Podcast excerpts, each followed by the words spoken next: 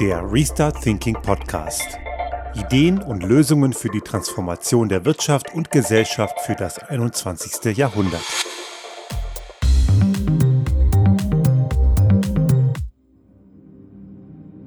Dies ist die Folge 161 des Restart Thinking Podcast an diesem Ostersonntag 2022. Und vielleicht haben Sie ein paar Tage Luft und auch frei und genießen die Zeit zu Hause mit oder ohne Familie oder manchmal freut man sich auch weniger über Familie oder hoffentlich gehören Sie auch zu denjenigen, die sich darüber freuen können, wie dem auch sei. Für uns ist heute natürlich trotzdem ein Arbeitstag, weil die Veränderungen, die uns umgeben, natürlich keine Pause machen. Und so bin ich auch froh darüber, dass ich auch heute wieder die Möglichkeit habe, diesen Podcast zu produzieren. Das ist ja nicht immer der Fall oder ich muss entsprechende Klimmzüge machen, um ihn vielleicht auch vorzuproduzieren. Aber normalerweise tue ich das so einen Tag vorher, aber ganz oft auch an dem jeweiligen Sonntag und das ist heute mal wieder der Fall. Das Wetter würde zwar eine andere Aktivität erwarten, denn wir haben wirklich richtig schönes Frühlingswetter hier in den Bergen und ich hoffe, dass es Ihnen da ähnlich geht, dass Sie zumindest ein paar schöne Stunden haben und diesen Podcast dann vielleicht auch erst später hören. Aber der Anlass, warum ich diese Folge heute mache, der ist kein sonderlich guter. Äh, wir haben es natürlich ganz oft mit schwierigen Themen hier zu tun, aber ich möchte heute auf ein gesellschaftliches Thema eingehen, was durch eine Umfrage des Meinungsforschungsinstituts Annensbach am Anfang der Woche sichtbar geworden ist. Nicht unbedingt überraschend, aber da stecken schon gewisse Gefahrenpotenziale drin, wenn auch es immer noch eine Minderheit ist, die da etwas eigenartige und fragwürdige Ansichten vertritt. Diese Umfrage hat nämlich gezeigt, dass ein nicht unerheblicher Teil, wir reden da in Deutschland von etwa einem Drittel der Bevölkerung, in der Ansicht lebt, dass das Ganze eine Scheindemokratie sei. Nun, wie versteht man Scheindemokratie? Eine Scheindemokratie kann man auch paraphrasieren als eine scheinbare Demokratie, also eine, die eigentlich keine ist. Und das hat mich auch daran erinnert, vor vielen, vielen Jahren, da ging es um die Wahlen in Frankreich, als Emmanuel Macron gewählt wurde und wo ich sehr, sehr auch im Sinne Europas, aber natürlich auch im Sinne Frankreichs hoffe, dass in einer Woche, wenn die Stichwahl ist, Emmanuel Macron nochmal das Rennen gegen die rechtsextreme Kandidatin Marine Le Pen macht, weil sonst ist Frankreich so richtig im Popo. Aber das wäre auch für Europa schlecht. Und im Zuge der damaligen Wahl von Emmanuel Macron ich habe das, glaube ich, hier im Podcast auch schon mal erzählt, haben wir mal einen Anhalter mitgenommen. Ich glaube, das war in Günzburg am Supercharger und der wollte nach Frankreich in Richtung Paris, Lyon und wir haben ihn zumindest bis Stuttgart mitnehmen können und das haben wir gerne getan. Er hat uns auch direkt angesprochen und es war ein junger Mann, der auf einer Clownsschule äh, aktiv war. Der hat Clownerie gelernt und hatte einige Zeit sich eine Auszeit genommen und tourte durch Europa. Und ich habe auch über die Situation in Frankreich mit ihm gesprochen und er hat mir damals gesagt, er würde gar nicht erst wählen gehen, weil klar sei Le Pen untragbar und eine Nationalistin, eine, eine Rassistin würde er sowieso nicht wählen, aber er würde generell nicht wählen, weil ja auch Frankreich keine Demokratie sei, sondern eine Oligarchie. Ein Begriff, den man typischerweise nicht mit Frankreich in Verbindung bringt, sondern eher mit dem kleinwüchsigen Diktator Wladimir Putin und seinen Verbrechen, die er in der, in der, in der Ukraine begeht. Und ich bin sicher, er möchte sie auch weiter begehen, auch über die Ukraine hinaus, aber das ist ein anderes Thema. Und dort kommt das Thema Oligarchie immer wieder ins Spiel, also sehr einflussreiche, wohlhabende Leute, die ihn umgeben, die ihm auch den Hintern lecken. Sonst wären sie gar nicht erst so wohlhabend. Es gibt ja auch Beispiele, die ihm dann irgendwann nicht mehr in den Arsch gekrochen sind und die haben dann auch irgendwann ihren Wohlstand verloren und sind auch in den Knast gewandert. Aber die Oligarchie, also die Dominanz, das Diktat derer, die einfach Einfluss haben. Und diese Parallele hat dieser junge äh, Weltenbummler, möchte ich ihn mal nennen, im Kontext auf Frankreich bezogen und einige beziehen das durchaus auch auf Deutschland. Und das ist durchaus auch äh, sehr stark verbunden mit dieser Aussage, dieser Wahrnehmung einer vermeintlichen Scheindemokratie. Zunächst einmal möchte ich hier ganz klar sagen, das ist natürlich kompletter Unsinn. Deutschland ist keine Scheindemokratie. Deutschland ist eines der Länder auf der Welt, und das sind ja bekanntermaßen nicht so wahnsinnig viele, die eine sehr intakte Demokratie haben. Das heißt natürlich nicht, dass es nicht Verbesserungspotenzial gibt. Aber zunächst einmal ist diese Demokratie intakt und es ist keineswegs gerechtfertigt, dort von Scheindemokratie zu reden und schon gar nicht von einer Diktatur. Gibt ja immer noch die Schwurbelköppe, die dann irgendwie das Ganze, wie sie es nennen, spazieren gehen, damit sie eben eine Demo nicht anmelden müssen und dort von irgendeinem Blödsinn faseln und irgendwie Diktatur labern und gleichzeitig Putin verehren. Jeder normale Mensch, der klar bei Verstand ist, schüttelt da nur den Kopf und fragt sich, wie verstrahlt kann man eigentlich sein. Aber Menschen können ja, wie man an diesen Beispielen sieht, ziemlich dumm sein. Und das erleben wir auch in ganz anderen Bereichen. Auch Vertreter und Anhänger von rechtsextremen Parteien wähnen sich immer in eine Diktatur, obwohl sie genau das wollen. Sie hätten sehr gerne eine Diktatur, aber natürlich eine, die nur in ihrem Sinne ist. Aber trotzdem müssen wir uns fragen, auch wenn das kompletter Quatsch ist, eben Deutschland ist keine Scheindiktatur, äh, Scheindemokratie, das war jetzt ein freudscher Versprecher, Deutschland ist doch nicht mal eine Scheindiktatur, das ist eine völlig intakte Demokratie. Und auch wenn diese äh, Wahrnehmung von einer Scheindemokratie kompletter Unfug ist, müssen wir diese Problematik ernst nehmen. Ganz besonders deutlich wird das Ganze, wenn wir Richtung Ostdeutschland, also den früheren DDR, Bereichen, also die Bundesländer, die früher die DDR ausgemacht haben, schauen und Westdeutschland. Dort gibt es eben ganz eklatante Unterschiede.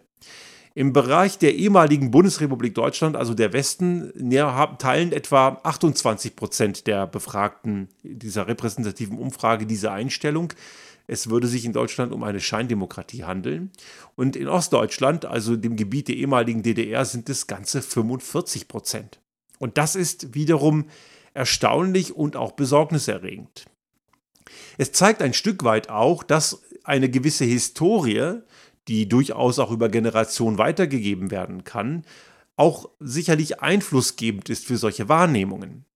Und dabei ist mir der ehemalige Ostbeauftragte der früheren Bundesregierung, Marco Wanderwitz, in den Sinn gekommen, ein CDU-Abgeordneter, der selber aus Sachsen stammt. Und der hat vor einigen Monaten, damals noch im Zuge des Bundestagswahlkampfs, völlig korrekt und ehrlicherweise gesagt, und ich glaube, er hat da komplett richtig gelegen, als er sagte, dass gewisse Teile der Bevölkerung in Ostdeutschland immer noch keine wirklich demokratischen Ansichten hätten und in einer Art und Weise diktatursozialisiert seien.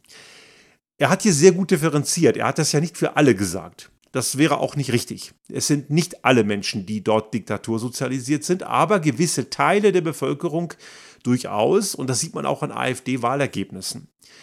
Denn in Ostdeutschland hat die AfD nicht nur relativ zu westdeutschen Bundesländern deutlich mehr Zugewinne und deutlich mehr Zuspruch, sondern sie ist dort auch tendenziell radikaler. Diese Partei ist ja insgesamt rechtsextrem, das steht ja außer Zweifel, aber in Ostdeutschland noch mal extremer als in dem restlichen Teil. Und trotzdem sind sie dort stärker. Das zeigt ein Stück weit, dass diese These von Marco Wanderwitz durchaus stimmt, auch wenn er dafür ziemlich geprügelt wurde. Aber es sieht man auch in dieser Allensbach-Umfrage, dass eben gewisse Teile der Menschen dort eben immer noch glauben, dass die heutige Regierungsform eben eine Scheindemokratie sei.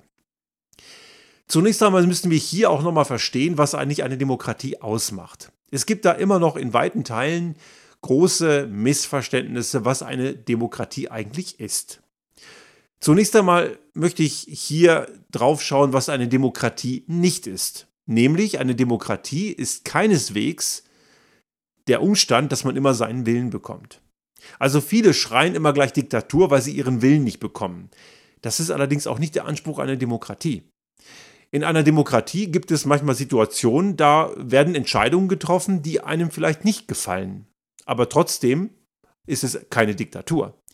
In einer Diktatur werden Entscheidungen zentralistisch von einer Instanz, manchmal auch einen, einer einzelnen Person getroffen, so wie in Russland zum Beispiel. Also Russland ist eine ganz klare Diktatur. Nordkorea ist ein Beispiel, China ist eine Diktatur. Das sind ganz klare zentralistische Systeme und da gibt es keine Diskussion. Dort gibt es auch keine Opposition, dort gibt es keine Diskussion, nichts derartiges, was einen Dissens sichtbar machen würde. Es gibt immer nur eine klare Entscheidung und die trifft eine Instanz oder gar nur eine Person.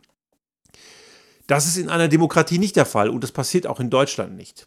Einige, die auch behaupten, dass man in der Corona-Pandemie eine Diktatur hätte, weil dort gewisse Maßnahmen ergriffen wurden, die natürlich in Freiheitsrechte eingegriffen haben, das macht allerdings noch keine Diktatur. Es gab dort eine Parlament, einen parlamentarischen Prozess, der war nicht immer super.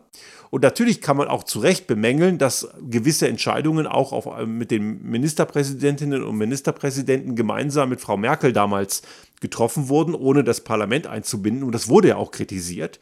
Und auch völlig zu Recht, das ist ja legitim. Aber es findet eben nicht der Umstand stand, dass Frau Merkel damals alleine eine Entscheidung getroffen hätte oder eine einzelne Partei oder eine einzelne Instanz, sondern es war immer ein Gremium, in dem es auch einen Disput gab. Da gab es ja immer so die verschiedenen Richtungen, so Team Vorsicht versus Team Lockern und so weiter. Einer wie Markus Söder hat ja sein, sein Teamtrikot ja auch immer wieder gerne gewechselt, was er ja heute immer noch tut. Es gab also genau diesen Diskurs. Und das ist eben ein wesentlicher Teil der Demokratie. Aber es heißt eben keineswegs, dass ich als Individuum immer automatisch meinen Willen bekomme. Es gibt also durchaus Umstände, bei denen ich einfach mal akzeptieren muss, dass gewisse Dinge so entschieden werden, aber mir eben nicht gefallen. Und ich habe viele Entscheidungen der früheren Regierungen und auch der jetzigen sind nicht mein Ding. Aber trotzdem käme ich nie auf die Idee zu sagen, dass es sich um eine Diktatur handelt. Ein anderes Missverständnis ist, dass in einer Demokratie die Mehrheit immer dominiert und auch das stimmt nicht. Demokratie heißt nicht das Diktat der Mehrheit. Natürlich gibt es Mehrheiten und die Mehrheit stellt im Rahmen einer Koalition die Regierung und die haben gewisse Möglichkeiten, Dinge einzubringen. Aber wir erleben auch, gibt es ja genügend Beispiele zu, dass gewisse Vorhaben eben nicht durchgehen. Es gibt ja auch immer eine Opposition. In einer Demokratie muss es eine Opposition geben. Eine Opposition hat die Aufgabe, den Regierenden auf die Finger zu schauen und auch kritisch zu hinterfragen, was sie tun, auch Gegenvorschläge einzubringen. In einer Demokratie gibt es freie Medien, die den Regierenden ebenfalls auf die Finger gucken und auch das passiert. Diejenigen, die immer Lügenpresse brüllen und irgendwie so ein Blödsinn erzählen, dass die etablierten, die seriös arbeitenden Medien bei aller Kritik, die man da auch üben kann, ihre Order aus Berlin bekämen, ist natürlich kompletter Unfug. Es gibt ja genügend Magazine und Medien, Journalistinnen und Journalisten, die sehr wohl Regierenden sehr deutlich auf die Finger schauen und sie auch stark kritisieren. Also dieser Vorwurf von einer gleichgeschalteten Medienlandschaft, der ist natürlich kompletter Quatsch. Auch das sind meistens Leute, die genau das sich wünschen, eben eine Einheitsmeinung, die nämlich ihrer eigenen entspricht. Und das ist es eben, das, was wir nicht gerade haben. Sogar in Österreich würde ich nicht sagen, dass wir solche Umstände haben. Wir haben hier immer noch eine sehr, schwer, sehr schwierige Medienlandschaft, die ist sehr viel weniger divers als die deutsche. Aber es gibt auch hier immer noch kritische Medien, die wurden gerade in der Zeit von Sebastian Kurz stark schikaniert. Aber es gibt sie nach wie vor. Es ist nicht so schlimm wie in Ungarn, wo faktisch eine kritische Berichterstattung ausgeschaltet wurde. Aber zurück zu, zu, dem, zu dem Thema in Deutschland. Dort haben wir eben auch diese verschiedenen kritischen Diskurse und die Mehrheit, die die Regierung stellt, kriegt nicht immer recht. Und das ist auch okay so. Es gibt ja auch zum Beispiel eine Instanz, die nennt sich Bundesrat. Und im Bundesrat werden auch gewisse Vorhaben auch mal nicht durchgewunken. Also die Instanz, in der in einem föderalen System wie das in Deutschland eben auch die Bundesländer ihre Vertretung haben. Und Gesetze müssen ja auch dem Bundesrat passieren. Dazu kommt natürlich auch, dass in einer Demokratie auch Minderheiten vorkommen und sie müssen es auch. Minderheiten haben dort auch Rechte und Pflichten, so wie alle anderen auch. Aber es gibt eben auch Möglichkeiten für Minderheiten und Minderheiten dürfen und sollen und müssen sich auch artikulieren. Und das ist Gott sei Dank möglich. Und in einer Demokratie gehört es auch dazu, dass wir manchmal auch im öffentlichen Raum die Artikulation von Leuten ertragen müssen, die wirklich ziemlich viel Blödsinn reden. Wenn jetzt also Pro-Putin-Demos stattfinden oder wenn damals, als Erdogan Wahlkampf gemacht hat, auch Pro-Erdogan-Demos stattfanden in Deutschland, das ist natürlich nicht schön zu sehen und für jeden, der klar bei Verstand ist, überhaupt nicht nachzuvollziehen. Aber selbst das muss eine Demokratie aushalten. Das sind Minderheitenmeinungen, die darf es grundsätzlich geben. Solange die Leute nicht randalieren oder keine verfassungsfeindlichen Dinge tun, ist das grundsätzlich erstmal möglich. Auch die ganzen Corona-Leugner und Querschwurbler das Problem war nicht, dass sie eine Demo gemacht haben. Das Problem war, dass sie die Hygienemaßnahmen missachtet haben und das auch mit Ansage. Daher waren einige einige Untersagen, äh, einiges Untersagen ihrer Veranstaltung gerechtfertigt. Nicht wegen des Inhalts, sondern wegen der Art und Weise, wie sie sich aufführen. Also wer sich nicht benehmen kann und einfache Regeln nicht einhält, der kann nicht erwarten, dass er seine Veranstaltung machen darf. Aber da ging es eben nicht um inhaltliche Themen.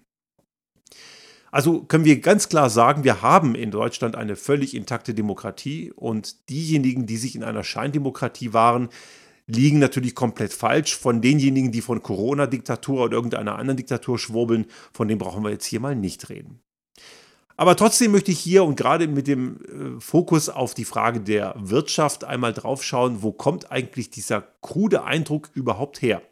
Auch wenn er falsch ist, müssen wir verstehen, wie das entsteht und was da passiert. Und ein Punkt, den wir dort immer wieder erleben, ist die Aussage, dass die da oben, wer auch immer das sein soll, die Eliten, auch da, wer auch immer das sein soll, eh täten, was sie wollen.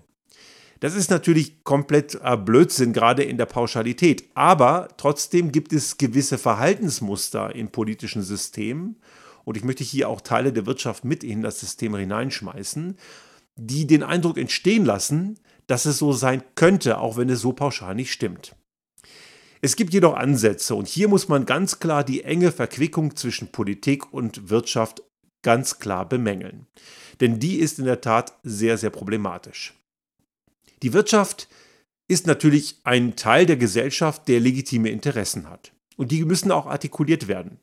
Die müssen auch vorgebracht werden und es ist völlig in Ordnung, dass das passiert. Aber die Zivilgesellschaft, die Gesellschaft in der Breite besteht aus viel mehr als eben nur der Wirtschaft, sondern sie besteht eben auch aus Sozialverbänden, aus jeder einzelnen Person, aus breiten Teilen der Gesellschaft, aus ehrenamtlichen Menschen, die sich engagieren und, und, und. Das ist sehr weit, breit, weit und breit gefächert und alle diese Interessen haben eine Berechtigung. Wenn allerdings es vorkommt, und das trifft nicht pauschal zu, aber es trifft immer wieder zu, dass gewisse Einflussvertreterinnen und Vertreter der Wirtschaft einfach mehr Einfluss bekommen und haben dann haben wir hier ein Problem. Und das ist ein wesentlicher Grund, warum solche Eindrücke entstehen und warum da manche glauben, dass die da oben, also der pauschale Begriff für irgendwelche Leute in Führungspositionen im politischen Umfeld, aber auch in der Wirtschaft, sich eh am Ende selber was ausklüngeln oder wie man in Österreich sagt, irgendwas packeln und am Ende Dinge tun, die ihnen in ihren Partikularinteressen was nützen, aber womöglich der Gesellschaft schaden. Und dieser Eindruck, den, der entsteht dadurch, weil gewisse Vertreterinnen und Vertreter in der Wirtschaft genau das aber so tun. Sie verhalten sich genau so und das führt am Ende zu genau diesen Problemen, die dann solche Eindrücke entstehen lassen. Ich habe immer wieder auch mal auch hier das Thema Lobbyismus erwähnt, auch schon mal eine Folge dazu gemacht. Das war eine der allerersten 2017 damals noch und ich habe es in einer der letzten Folgen auch zitiert. Lobbyismus, und ich möchte es hier nochmal wiederholen, ist nicht pauschal schlecht, wenn es transparent stattfindet und wenn es ein Gleichgewicht gibt, wenn also jeder die gleichen Möglichkeiten hat, an die Vertreterinnen und Vertreter der Politik heranzutreten. Aber genau das passiert nicht. Das passiert eben gerade nicht. Wir haben dort starke Ungleichgewichte. Und diese, wenn auch dann noch solche Sachen zustande kommen wie diese Maskendeals, das waren ja einige CDU- und CSU-Leute, oder wenn äh, solche, wie die berühmt-berüchtigte Möwenpick-Steuer, also die äh, eine Hoteliers Großfamilie, die groß an die FDP gespendet hat. Das ist schon einige Jahre her. Das war damals die erste Merkel-Administration, wo sie mit der FDP koaliert hat. Da haben sie eben die Mehrwertsteuer für Übernachtungen von 19 auf 7 Prozent gesenkt. Und das war ein Lobbygeschenk an eine Interessensgruppe. Und wenn solche Sachen natürlich passieren, dann entsteht der Eindruck, dass gewisse Leute sich gewisse Dinge bei der Politik kaufen können. Und das ist natürlich ein Eindruck, der punktuell stimmt, aber eben nicht pauschal.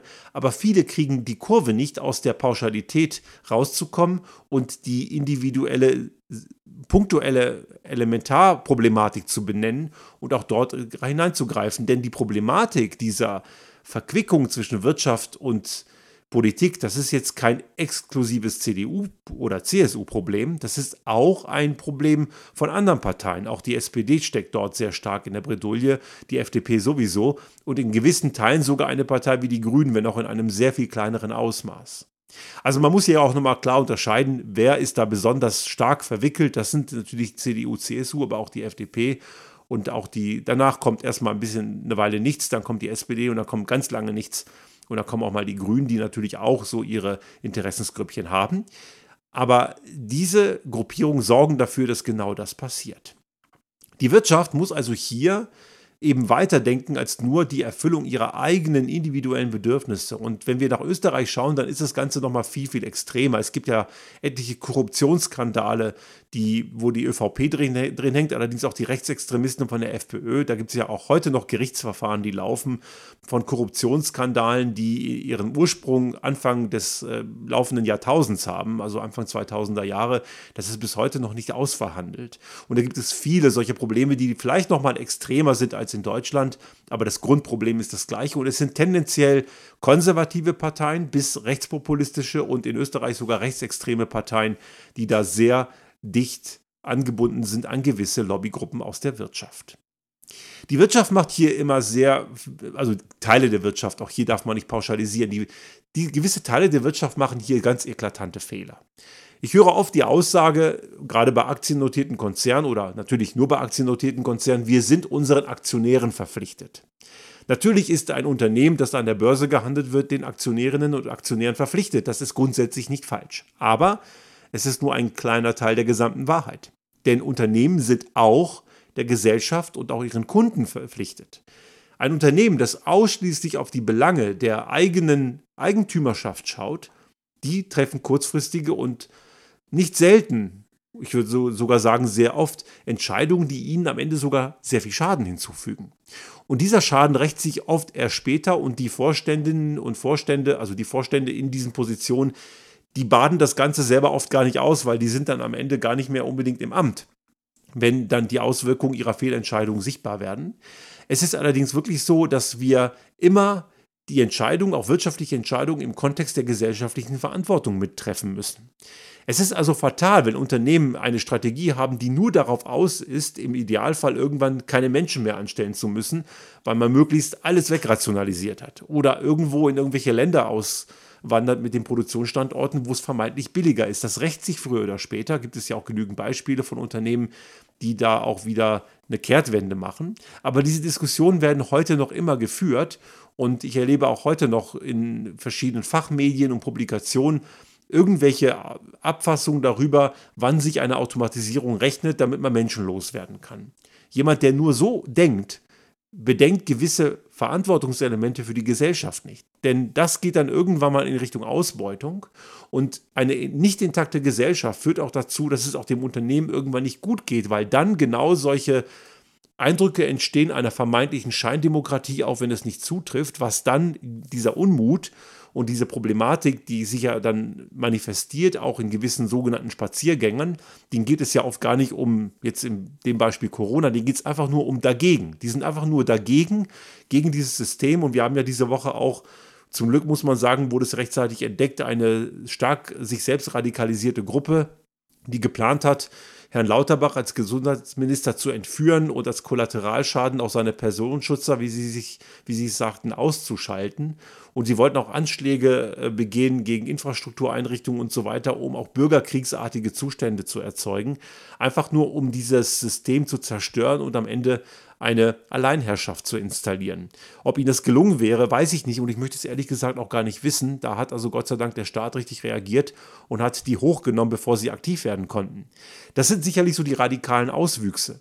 Ein Großteil derer, der, die diesen eigenartigen Eindruck einer vermeintlichen Scheindemokratie haben, wird nicht unbedingt gewalttätig, aber dieser Unmut ist halt da. Und wenn wir das dann übersetzen in politische Entscheidungen, profitieren daraus in allermeisten Fällen extremistische Kandidatinnen und Kandidaten, wie zum Beispiel jetzt in Frankreich, wo eine nicht unerhebliche Gefahr besteht, dass eine rechtsextreme Kandidatin am Ende die Präsidentschaft bekommen könnte und die am Ende überhaupt keinen Ansatz einer Problemlösung für die realen Probleme hat. Im Gegenteil, solche Leute erzeugen dann jede Menge neue Probleme, als ob wir nicht schon genug hätten.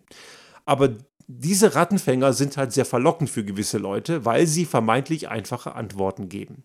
Und ein wesentlicher Beitrag dazu, dass solche Rattenfänger sich profilieren können, liegt auch oder in einem sehr, in einem sehr erheblichen Teil eben auch in der Wirtschaft.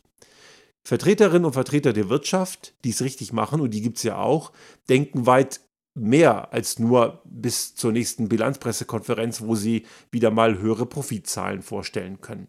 Sie denken eben auch an die gesellschaftliche Verantwortung und an die Verantwortung, die sie für ihre Kundschaft haben.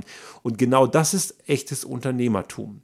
Man muss hier immer wieder die Entscheidung treffen, und das sehen wir eben an diesem Thema dieser Diskussion einer vermeintlichen Scheindemokratie, wo die Wirtschaft einen großen Einfluss hat. Wir müssen als verantwortungsvolle Person in der Wirtschaft immer die Entscheidung treffen, ob wir wie Unternehmer handeln wollen oder am Ende einfach nur wie plumpe Manager.